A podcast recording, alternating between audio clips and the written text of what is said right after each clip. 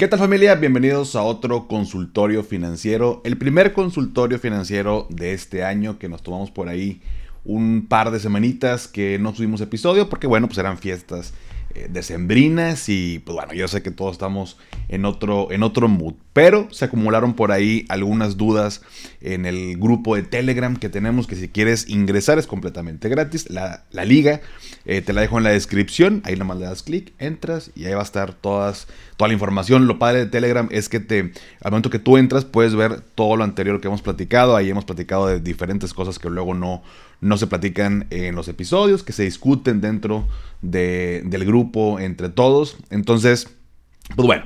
Si quieres estar en este grupo, ahí te lo dejo porque pues, por ahí también me mandan sus dudas que salen en estos episodios. Y estamos cumpliendo 50 episodios, pareciera eh, que fue ayer que iniciamos esta sección. Ya 50 episodios implican 50 semanas de consultorio financiero. Casi se completa el año eh, de esta sección. Así que, pues bueno, vamos a celebrarlo con estas dudas. Que en este caso va a estar cargadito el episodio del día de hoy. Porque como te digo, se acumularon por ahí. Por ahí varias, son 10 preguntas eh, de diferentes personas que por ahí me las enviaron. Así que antes de iniciar, por supuesto, tenemos nuestro cafecito preparado para poder iniciar. Mm. Ah, que en este caso sigue siendo el cafecito que me traje de La Paz, Baja California Sur. Ahí de este lugar que les platicaba en el, episodio de los lunes. Muy rico, muy padre este, el negocio que tienen por allá. Eh, que si mal no recuerdo se llama La Choya. Que ahí donde compré, me traje dos eh, dos medios kilos de diferente café. Pero bueno, vamos a iniciar con la primera pregunta. Eh, y esta la puso por ahí en el grupo Brigitte Rodríguez. Dice, hola, buen día, feliz año a todos. Feliz año, Brigitte. Dice, tengo una duda, estoy ahorrando en cajita de NU. Y al día de hoy cumplí con mi objetivo eh, y deseo retirar el dinero, pero tengo una duda. Si retiro 80 mil pesos, ¿existe algún problema con el SAT? Eh, si realizo transferencia de esta cantidad. Me surgió la duda si puedo tener problemas con el SAT. Disculpen si mi pregunta es algo obvia o tonta, gracias por su ayuda. Para nada, primero que nada, Brit, felicidades por cumplir tu objetivo. Eh, segundo, no hay preguntas tontas, por más trillado que suene, pero no hay preguntas tontas. Justo quiero crear esta comunidad donde nadie tenga eh, el pendiente de, ay, me van a decir algo, van a decir que estoy bien bruto, bien bruta. No, para absolutamente nada. Todas las preguntas se contestan, todas las preguntas son buenas. Así es como aprendemos todos. Y rápidamente o brevemente, eh, la respuesta es no, no vas a tener ningún problema con el SAT. Al final del día, las cuentas están a tu nombre. Por ahí nos hicieron el favor, eh, alguno, un par de personas creo, de contestarle a, Brigitte. Pero se me hizo importante eh, ponerla por acá en el episodio porque es una duda muy común. Eh, ahora con tantas plataformas que tenemos, que si con Nubank, que con Walla, que con Finsus, que con Story, eh, ¿cuál otra por ahí? Clar, que ahora ya está dando este, en su cuenta Plus hasta 17%. Oye, pues tengo varias plataformas y mando dinero para allá, pero luego cuando quiero retornarlo a mi cuenta del banco X que yo tengo, eh, pues no me lo van a tomar como si pues no sé, como que entró otro ingreso adicional, pero pues es mi misma lana que yo mandé para allá. No te preocupes, no hay ningún problema por esa parte. Así que, pues mientras estén a tu nombre ambas cuentas, que en su caso con Brigitte sí están eh, a su nombre, no hay ningún tema con esa parte, mi estimada. Pero bueno, eh, segunda pregunta es de Alfredo Jiménez. Dice, hola Paco, feliz 2024. Igualmente, mi estimado Alfredo. Estoy invirtiendo en GBM. Eh, mi plan es hacer un fondo de retiro. En la guía de servicios de GBM presentan un servicio llamado PPR Plan 65, que ofrece el uso de instrumentos que están exentos del pago de ISR. Quisiera saber si tú puedes explicarme cómo funciona ese plan, si es recomendable o no y cómo se puede activar. De antemano, gracias por tomar en cuenta mi cuestión y gracias por el contenido tan valioso que nos compartes. Muchas gracias, mi estimado, eh, por tu pregunta y por tus buenos deseos. Em, ok, mira, eh, ya había eh, revisado el tema, no lo había platicado en ningún episodio, pero ya en lo personal había revisado el tema del PPR de GBM. Em, no lo tengo contratado, se me hace un, producto interesante. Me metí a la página para investigar un poquito más de información y poderte explicar. Porque bueno, al final del día los PPR eh, funcionan de manera muy similar. Como son productos que están dados de alta, eh, ante el SAT pues, para poder ser deducibles de impuestos, pues tienen un funcionamiento muy similar. Mm. Aquí el punto, bueno, al menos lo que viene de información que investigué para poder contestarte la pregunta. Eh, de entrada, bueno, pues es un, es un, plan donde tú aportas dinero em, y eh, esto va para tu retiro hasta los 65 porque digamos que está, vamos a llamarlo así como ligado al artículo 151, fracción quinta de la ley del ISR, donde menciona que yo puedo deducir hasta el 10% de mis ingresos. Eh, que aprox son ya casi llegando a los 200 mil pesos por año. Eh, este PPR tiene una particularidad y si hay algún asesor de GBM que me está escuchando o alguien ya lo tiene contratado, al menos aquí una, una limitante que no te permite meterle más del 10% de tus ingresos durante el año. O sea, aunque tú le quieras meter más, al año está topado a que tú le puedas meter esa cantidad, cosa que en otros PPR no, no necesariamente es así. No es ni bueno ni malo, como siempre lo digo, es una característica de este producto. Pero bueno, digamos que te, te, te lo topan a lo máximo que tú puedes deducir. Entonces, aquí un punto importante tú lo mencionas, PPR Plan 65, es a los 65 años. Para efectos de deducibilidad, me tengo que o tengo que mandar mi plan a los 65 años. Em, otro punto eh, por acá importante, bueno, es que o bueno, lo interesante justo de, este PPR, por lo cual lo, había ya revisado anteriormente, es que tú puedes invertir pues, en dentro de la plataforma de GBM, que si en tales acciones, que si en tales ETFs, que si en tales fondos, eh, digamos que a tu elección, ¿no? De pronto, una característica de otros PPR es que ya están los fondos donde se van a invertir, o sea, se va a invertir tu dinero en este fondo o en estos fondos, y punto. Acá tú tienes esta libertad de poder hacerlo eh, pues a tu gusto. Eh, y eh, en otro, en otro, por eso mencionaba si alguien es asesor de GBM, que me escuche, pero en, otro, ay, ¿cómo se le puede decir? Como tipo blog donde las personas comentan y, demás. Em, al parecer como que este cuate si es asesor y menciona, bueno, pues los, los, las comisiones que cobran. Todos los PPR cobran comisiones y de pronto ahí en redes hay un debate de que mejoras tú tu propio PPR. No hay manera de que tú hagas tu propio PPR. Puede ser tu propio plan para, para tu retiro, pero como producto, pues tienes que contar un PPR. Y los PPR pues llevan comisiones, por, comisiones por el, por el manejo. Hablando de este PPR de GBM, las comisiones eh, por compras de acciones son mayores a que si tú lo haces por tu cuenta. Estamos hablando, al menos con la información que investigué, están hablando que el PPR cobra un punto, 75% por compra, por transacción. Y cuando tú lo haces por tu cuenta, al menos en el, en el porcentaje más alto, eh, está en el punto 25. Em, obviamente, si yo invierto por mi cuenta, pues no estoy deduciendo esa aportación porque no estoy haciéndolo a través de un PPR, estoy armando mi portafolio de inversión. Si yo contrato el PPR de GBM, me van a cobrar esta, eh, incrementa el porcentaje de comisión, pero bueno, pues estoy eh, haciendo deducible mis aportaciones y pues el beneficio tiene a ser mayor que la comisión que me están cobrando. Em, no cuenta con eh, ningún tipo de seguro por fallecimiento, como tal, solamente es lo que tú estás invirtiendo. Eh, sí tiene un mínimo eh, para contratarlo. por ahí leía que anda entre los 15 y 20 mil pesos para poder contratarlo. Sin embargo, pues tú, tú puedes hacer las aportaciones que tú quieras. No hay un monto fijo. O sea, no es como otros PPR que, por supuesto, em, cuentan con estos, este seguro de vida que mensualmente te, te, piden un mínimo, ¿no? Em, insisto, no es ni bueno ni malo, es una característica. Entonces, eh, en este caso, como no está ligado con ningún, o no tiene ningún seguro por fallecimiento o incapacidad dentro del PPR, pues no hay un monto mensual fijo que te exija eh, GBM para poder continuarlo. Simplemente te pide el mínimo para poder eh, aperturarlo, ¿no? Entonces, como te digo, tienes el tope al menos hasta este punto de, al año de aportación, el 10% de tus ingresos eh, anuales.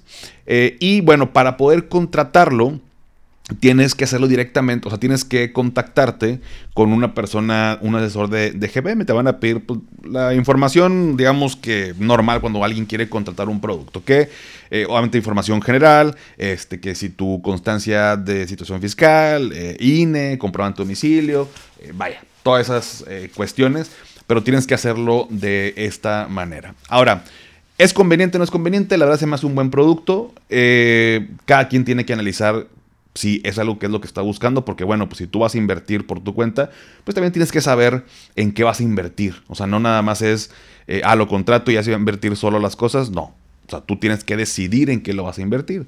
Y para algunas personas pudiera ser más cómodo el hecho de decir, oye, mejor yo quiero un PPR que me diga, se va a invertir aquí y ya, porque no le sé, o estoy aprendiendo, o no tengo tiempo de entenderle, o prefiero yo me dedico eh, no sé, soy médico y la neta ni tiempo tengo para aprender, prefiero que alguien más eh, me ayude con esa parte y que ya se establecido en qué se va a invertir en vez de yo estar decidiendo. Si tú quieres como meterte en esa parte, buenísimo. Creo que es un, eh, termina siendo también un, buen producto. y el hecho de que sea deducible, pues le da ese plus, sinceramente, muy padre, ¿no? El hecho de que puedas deducir, pues la neta, el beneficio fiscal, vamos a llamarle así, es muy bueno, ¿no? Al final del día, claro que es muy bueno y si lo reinviertes eh, en, tu propio plan de retiro, pues la bolita de nieve se va a ir incrementando. Pero bueno, eh, al final del día, mi estimado Alfredo, te sugiero que, eh, digo, te lo platico de manera general, cómo se maneja el producto y, demás, cómo se puede activar.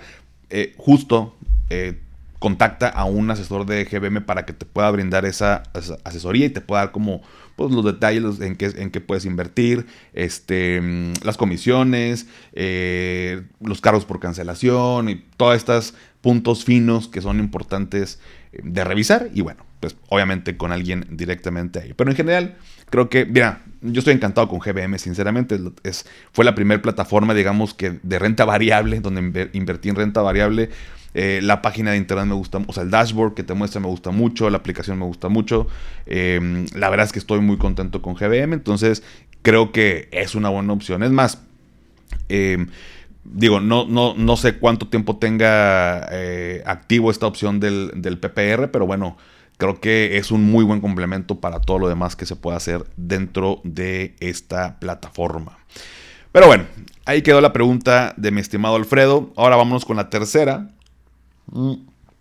de Armando Barba. Dice, hola Paco, feliz año 2024. Igualmente para ti, hermano.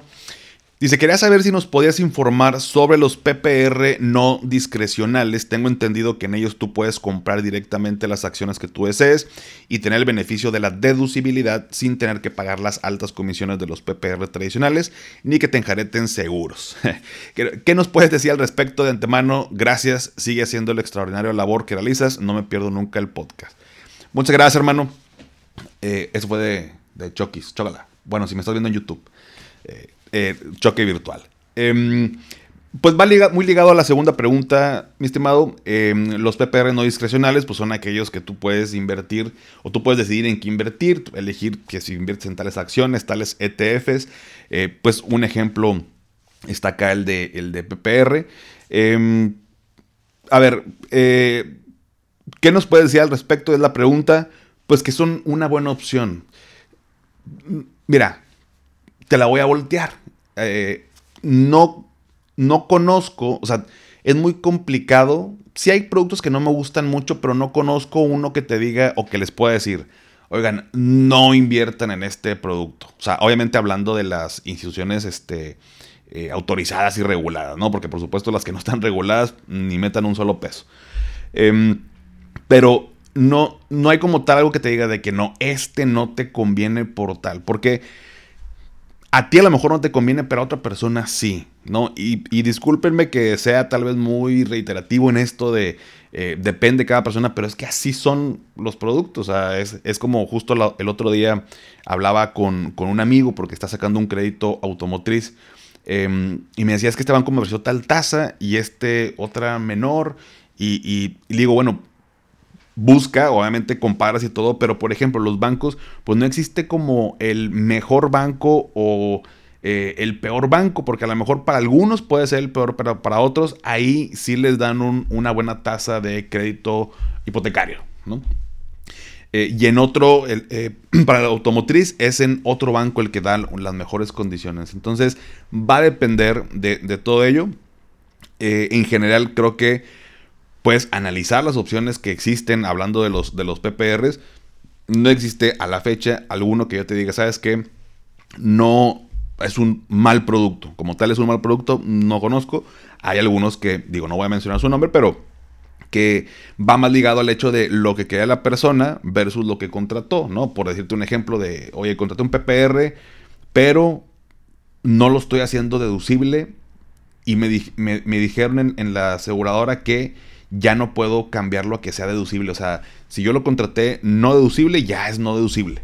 Entonces, bueno, pues si tú querías deducir tus aportaciones y tienes un PPR que no es deducible, bueno, pues para ti es un mal producto porque no era lo que estabas buscando. Entonces, en sí el producto es malo, no, habrá gente que no pueda deducir porque está bajo el régimen de reciclo, ¿no? De, simplificado de confianza, y no le interesa eh, deducir o no puede, para empezar, eh, deducir las aportaciones. Entonces, eso pudiera ser un buen producto para esa persona. Entonces, creo que son buenas opciones. Sobre todo, eh, Armando, si te gusta el hecho de invertir, le sabes, te gusta el hecho, tienes el tiempo de analizar y decidir en qué vas a invertir, creo que son buena opción.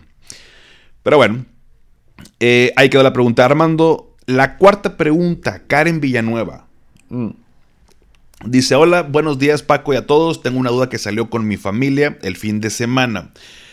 Si hubiera una devaluación y tuviéramos el dinero invertido en CETES, SOFIPOS, banco, en el apartado de inversiones o crédito hipotecario, ¿en dónde nos afectaría menos la devaluación del peso? Híjole, muy buena pregunta, Karen. Mira, eh, la, devaluación del peso implica un menor poder adquisitivo frente a otras monedas, ¿no? Una moneda extranjera, por ejemplo, el dólar, ¿no? Cuando decimos de que, oye, pues eh, eh, se devaluó el peso frente al dólar, o sea, perdió poder adquisitivo frente a esta moneda del país vecino, pues luego va también acompañado por inflación. Entonces, si existe, eh, si, aumenta la, inflación eh, y, pues, nuestra moneda está eh, devaluada, pues bueno, pues nos van a alcanzar menos cosas con las que nos alcanzábamos anteriormente, ¿no? Entonces, perdemos poder adquisitivo. Contestando tu pregunta concretamente, pues la realidad es que habría que analizar cada opción, o sea, en, en qué te afecta menos CETES o FIPOS o banco. A ver, porque hablando, me dice CETES o FIPOS y banco en el apartado de inversiones o crédito hipotecario. Uno son eh, inversiones y otro es crédito, lo voy a separar. Hablando de si tengo dinero en CETES o FIPOS o, banco, bueno, pues también si los productos que contrates son a plazo fijo, a CETES a un año o a seis meses o a un mes, bueno, pues la tasa está fija y es lo que te van a dar. Oye, entre CETES y SOFIPOS, ¿en cuál me va a afectar eh, más? Pues la que te dé el menor rendimiento, ¿no? Si una, si el 11 y una Sofipo te da el 15, eh, pues bueno, pues la del 15, o sea, la Sofipo que te da el 15, te va a proteger mejor ante esta situación porque te va a dar más rendimiento, por así decirlo. Los bancos, la verdad es que, digo, en la parte de inversiones, normalmente no son tan atractivas a menos de que tengas cierto, eh, ciertas cantidades de, pues, millones en, en, ese banco y tengas ciertos productos, te pueden ofrecer algunas cosas atractivas, pero actualmente, ahorita, 2024, como estamos, bueno, por eso no lo tomo tanto en cuenta, pero pues donde te den menor rendimiento, pues ahí te va a afectar más. Y con el crédito hipotecario, bueno, pues tú tienes un crédito, hipotecario, pactaste una tasa, eh, al final tú vas a seguir pagando esa, esa misma cantidad, pero bueno, pues si existe o si estás a punto de contratar un, un crédito hipotecario, el que tú me digas, y se sube la tasa como hemos vivido el último año y medio, dos, de esas subidas de, la tasa de referencia que hizo Banjico y pues los créditos se hacen más caros, pues obviamente te va a salir más caro. O sea, no podríamos comparar créditos con CETES, por así decirlo, pero, pero bueno, pues en general eh, nos afecta o tiene un impacto eh, el hecho de que haya una devaluación y que vaya consecuente con una inflación eh, por ahí, bueno, pues digo, ya ha pasado en anteriores ocasiones, pero pues nos impacta de manera general. Es como ahorita, por ejemplo, que las tasas en los productos de renta fija como CETE, las OFIPOS, que estamos viendo la guerra de tasas y mucho rendimiento y demás, pues ahorita lo que, lo que, lo que están haciendo o, o, con esta política monetaria de, oye, vamos a subir la tasa. ¿Para qué? Para hacer más atractivo el ahorro. O sea, para que la gente ahorre o invierta a tasas más atractivas y desincentivar el consumo. ¿Y cómo desincentivas el consumo? Pues porque al igual como sube la tasa de rendimiento en inversiones, también están altas las tasas de los créditos. Entonces, si alguien estaba pensando en adquirir un crédito automotriz, pues le va a pensar dos veces porque las tasas son altas. Entonces, por eso desincentivas el consumo. Cuando baje de nuevo la tasa, eh, cuando Banjico realice esto, las tasas de rendimiento de los productos de inversión van a bajar, pero también las tasas de los créditos y ahí digamos que pasa el efecto contrario. Se desincentiva un poco el hecho de que inviertas tu dinero porque son tasas menores y que consumas, que adquieras más eh, créditos. Entonces, em, pues bueno, em, para cerrar el punto, una persona me decía de que, oye, este, si yo por ejemplo invertí en UDIBonos, que están ligados a las UDIs, entonces si aumenta la inflación, ¿me conviene? Digo, pues digamos que te proteges ante la inflación, pero que hay inflación alta, pues nos impacta en otras cosas más, ¿no? O sea, eh, nos alcanza para menos cosas, eh, o sea, tiene, hay un impacto, por supuesto, en nuestras finanzas que no es como que me convenga que haya mucha inflación, aunque yo tenga invertido mi dinero en, en, en pues me protejo y me va a dar una tasa por encima, buenísimo, pero me afecta en otras, en otras cuestiones. Entonces, para cerrar el punto, pues habrá que analizar eh, cómo, qué tipo de productos tienes, cómo tienes contratados, pero pues impacta en todo. Y el, pues el menos peor, hablando de inversiones, como aquí decimos, el menos peor, eh, pues va a ser el que te dé el más rendimiento, ¿no? Ante una situación de este tipo. Pero bueno, ahí quedó la pregunta de Karen, de Karen Villanueva. Ahora, vamos con la quinta. Mm, y es de Manuel Reina. Dice, familia, buena noche. Creo que me entró una duda y mi estimado Paco, quizás, pero puedas tomar mi pregunta para el sábado, por supuesto, ya, ya salió por acá. O para después porque ya casi es Navidad. Ah, bueno, esta es de las de antes de Navidad. Ahí les va. Dice, recientemente obtuvo, obtuve, me imagino, mi crédito hipotecario, entonces como estoy muy seguro que a mediados del año 2024 Banjico va a bajar la tasa de interés, por ende los bancos bajarán ya por fin sus tasas, entonces mi plan es pasar mi hipoteca al mejor postor del sector bancario, o sea, pasar mi hipoteca a otro banco que obvio me dará una tasa de interés más baja y lo más importante, un CAT mucho más bajo. Mi pregunta es la siguiente, tengo capital para aportar a mi crédito, pero ya me puse a pensar si mejor dejarlo aún en inversión aprovechando NU y esperar a pasar mi hipoteca a otro banco o cada mes, como está en mi plan, aportar a capital para que me baje la deuda. Nota, algunos bancos no aceptan traspaso de deuda no menor a 500 mil, la mía es de 400 menos una mensualidad que llevo. Muy bien, mi estimado Manuel, pues mira, em, pues la verdad es que va a depender en qué momento bajen eh, las tasas. Mira, por ahí los bancos, eh, cuando tú quieres pasar eh, eh, hacer este traspaso del crédito hipotecario, te piden ciertos requisitos. Por ahí que pues, al menos tengas eh, seis meses de, haber aperturado ese, ese, crédito. Si es menos tiempo, pues no te dejan. Que sean, como tú bien lo dices, ciertos montos al menos del, crédito. Entonces, pues va a depender del banco que te permitan hacerlo y que también pues sea una tasa atractiva. mientras tanto, yo creo que puedes mantener ese dinero y seguir tu plan de, aportar la capital mes tras mes. Porque también estamos hablando pues, de, un, de un corto plazo. Estamos hablando que a lo mejor dentro de los próximos, próximos perdón, seis meses vamos a ver algún tipo de noticia de que, no sé, bajan las tasas o que los créditos, pues eh, hay una tasa mucho menor. Entonces, habría que esperar. La verdad es que si, si, tuviéramos la certeza de en qué momento van a bajar las tasas, pues pudiéramos analizar mejor o pudiéramos decidir mejor esto que me planteas. Mientras no sea ese el, tema, pues bueno, vamos a tener que esperar y creo que hasta ahorita puedes como meterle ahí a capital mes tras mes eh, y esta cantidad de adicional que tienes por ahí de, de lanita, pues dejarlo en, en, U, en la plataforma donde tú consideres que es bueno para aprovechar este 15% que va a acabar en abril. Eh, al menos continuaría de esta manera yo hasta abril, que terminan las tasas. Vamos a ver cómo, cómo qué dice Nu, si lo renueva o, o, bueno, también las demás plataformas, ¿no? Story, Walla, Finsus y demás. Mm, para ver qué decidimos, pero yo creo que no, eh, a menos de que tuvieras, no sé, de lo, de lo que te falta, no sé, más de la mitad por liquidar y dices, bueno, pues a lo mejor, independientemente de si ahorita lo aportas, pues le bajas una muy buena cantidad de intereses eh, que podrías pagar al crédito.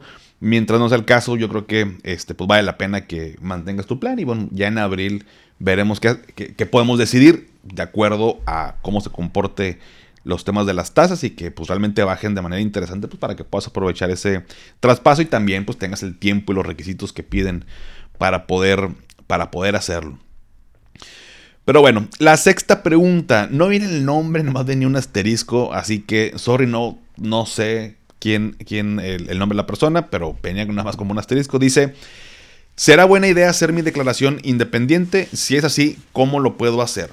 Pues mira, la respuesta corta es sí.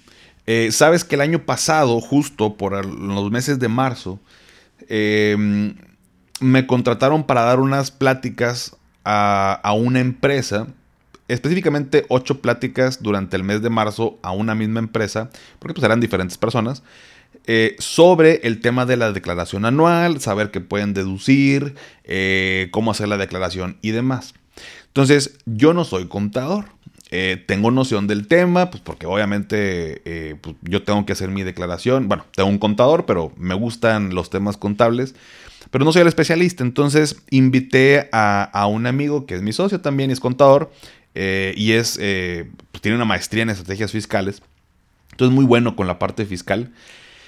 Y le dije, oye, pues como ves, nos aventamos esta, estas pláticas, eh, tú haz como la parte más técnica y, yo como la parte teórica, y nos, aventamos estas ocho pláticas.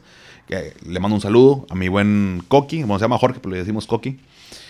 Em, y lo que me causó mucho interés en las pláticas es que al final la gente se nos acercaba, o sea, terminábamos de dar nuestra sesión y al final se quedaban varios eh, para preguntarnos de que, oye, es que yo me metí al aplicativo del SAD y tengo duda aquí y acá. Y Jorge, tengo bien grabado que les recomendaba, a ver, si ustedes están trabajando y mientras no pasen de 400 mil pesos al año de ingresos, eh, si es un solo patrón, etc., etc., eh, pues la declaración la hace la propia empresa. Pero si sobrepasas los 400 mil o, o tienes dos patrones y otras cuestiones, tú tienes que hacer tu propia declaración. El tema es que pues, nadie nos enseña a hacer nuestra propia declaración. Y ahí nos metíamos en, la página del SAT eh, para hacer el ejemplo con, con, las personas. Y el aplicativo en realidad es muy sencillo y sale prácticamente la información pues precargada. Tienes que revisar ciertos puntos de que si me sale precargado el, no sé, las aportaciones, por ejemplo, de mi PPR. Pero el aplicativo en realidad es muy sencillo, o sea, no, no es tan complicado. Si tienes gastos por deducir, eh, que honorarios médicos, que la prima del seguro gastos médicos, que si tu PPR, que si las escuelas, que si el crédito, los intereses reales del crédito de tu casa.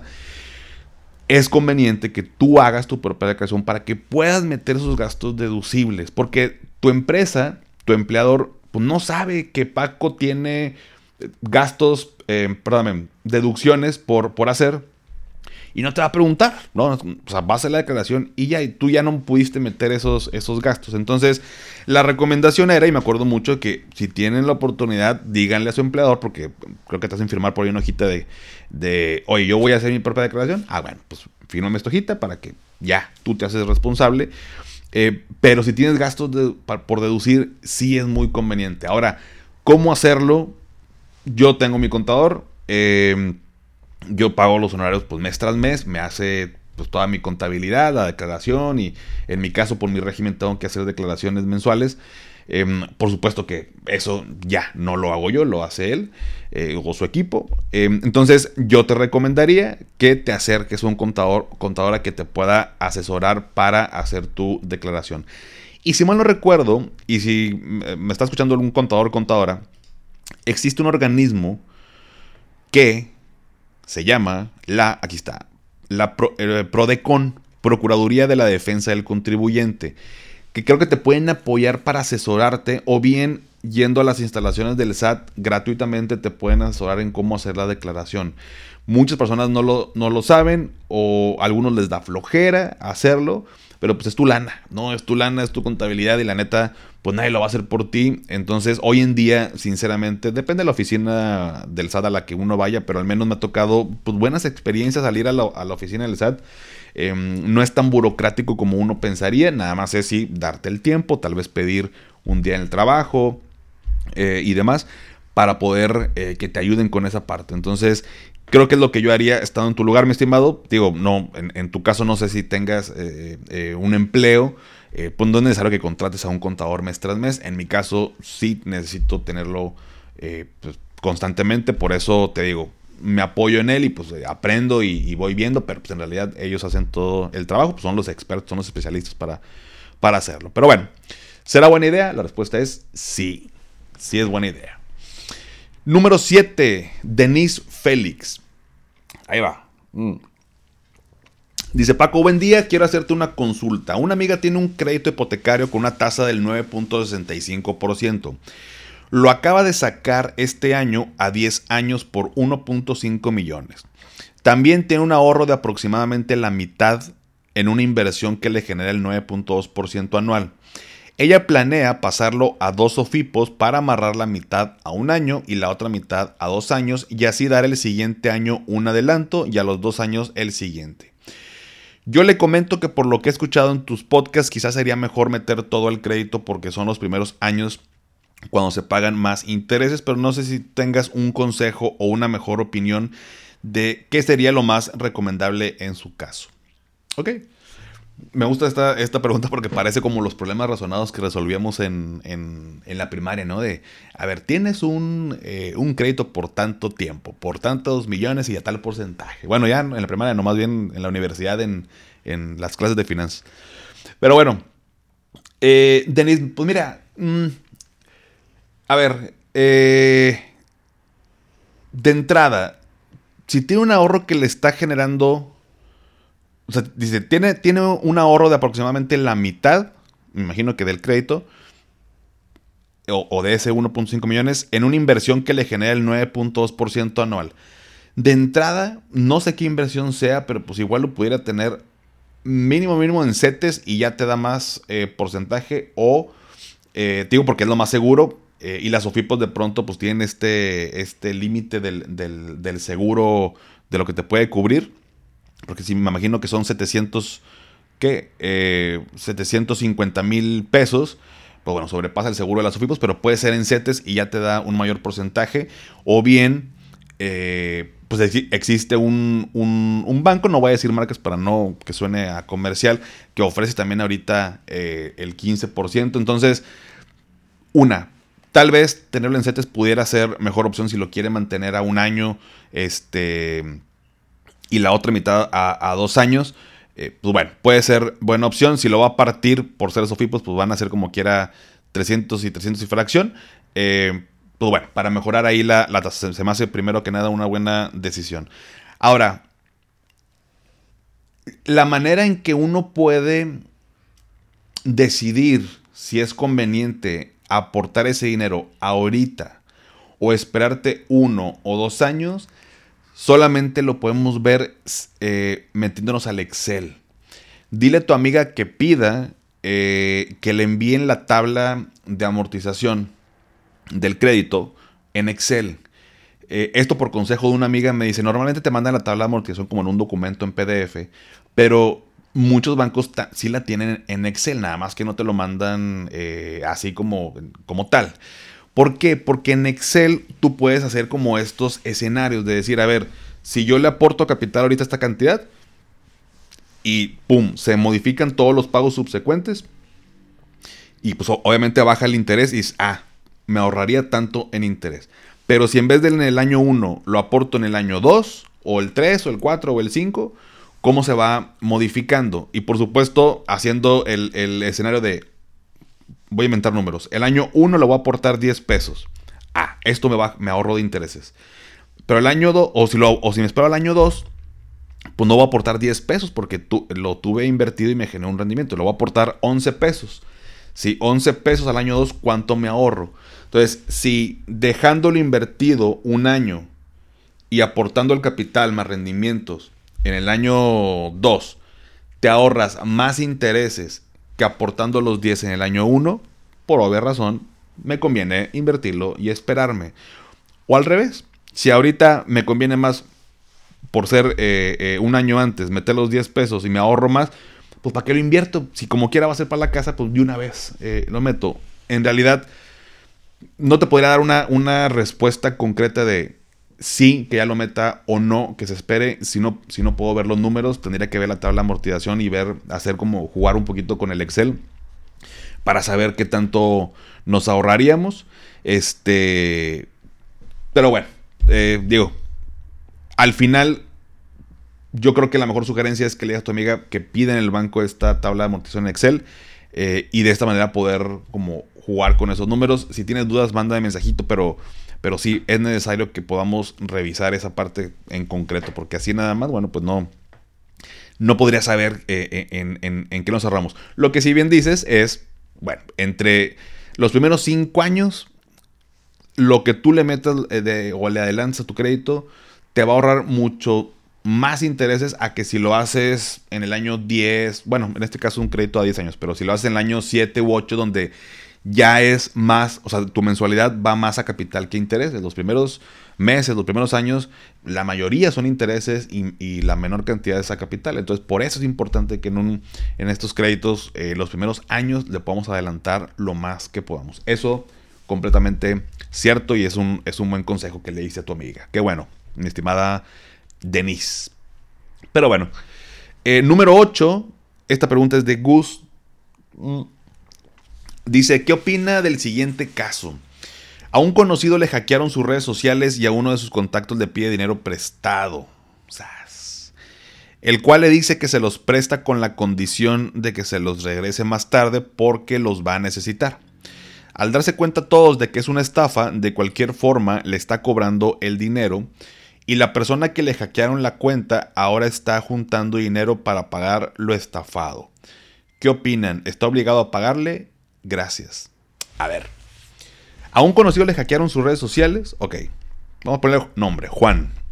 Lo hackean. Y a uno de sus contactos le pide dinero prestado. O sea, me dijo que el hacker a nombre de Juan le pide a Paco.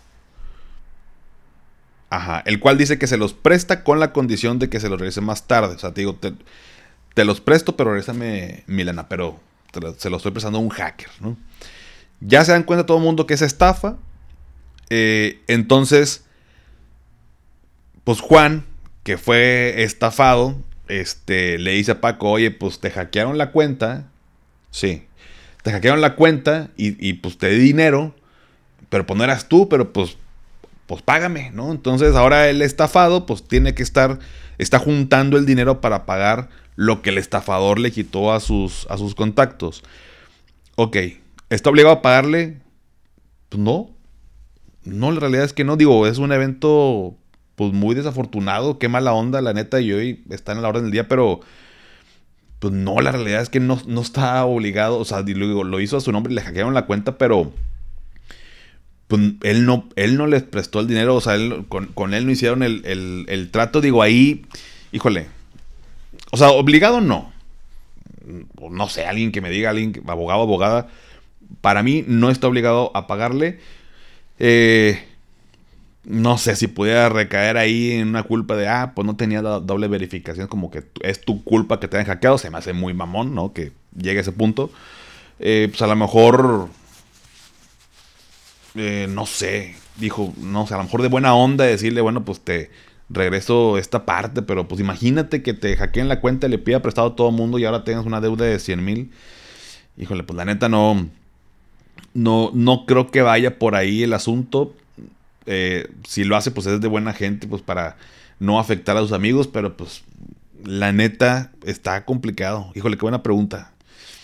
Mm, le puede ayudar, tal vez le puede ayudar a, darles una parte, pues para que no se sientan mal, pero pues obligado, obligado, la realidad es que no. Digo, qué, qué mala onda y qué cabrones son los hackers, pero... Mm, Híjole, imagínate eh, si por sí, luego en enero, ¿no? La cuesta de enero y estás, si estás batallando y luego toda que te oye, pues te hackearon y pues me pidieron lana y se las presté, pero pues no eras tú, ahora págame. No, creo que ahí pues es feo, pero pues ya, ese dinero pues ya, ya es perdido. Eh, Ok, penúltima pregunta. Beto Pineda dice: Ahora que alguna vez Paco mencionó lo de buscar fuentes de ingresos, ponerse a leer un libro en un grupo de WhatsApp o Telegram y recibir aportaciones por eso, ¿es legal o ilegal? Otra buena pregunta. A ver, lo digo porque por ahí me encontré a un canijo que está leyendo ese libro de las señoras del. Bueno, un libro y lo va leyendo por pausas y publica los audios y de repente pone su cuenta para aportaciones voluntarias. Oye, mentalidad de tiburón. ¿Será legal? Eh, híjole, a ver. Una persona se pone a leer un libro, eh, manda audios para que la gente lo escuche, lo hace por pedazos y pone su cuenta de que, raza, quien quiera cooperar para seguir yo mandándoles, leyéndoles el libro, pues aquí está mi cuenta. Mm. Ok, a ver, mira. De entrada, bueno, no es el caso, pues no, es el caso, pero todos estos libros de, no sé, por ejemplo, e, este libro, no es porque lo tengo aquí a la vista, el que estoy leyendo, el, de Piense y hágase rico de Napoleon Hill, pues si tú lo tienes, te lo pasaron por PDF y lo, y lo envías a las personas, pues en, realidad eso no es legal, ¿no? O sea, em, en este caso, la persona lee el libro, y los, híjole, pues a lo mejor, pues a lo mejor sí, o sea, digamos que está dando un servicio de tipo cuentacuentos, ¿no? O sea, te, te estoy este, leyendo como si fuera audiolibro y pues propina voluntaria. Digo, como tal no es como que puedas tal vez constituir un, un negocio como...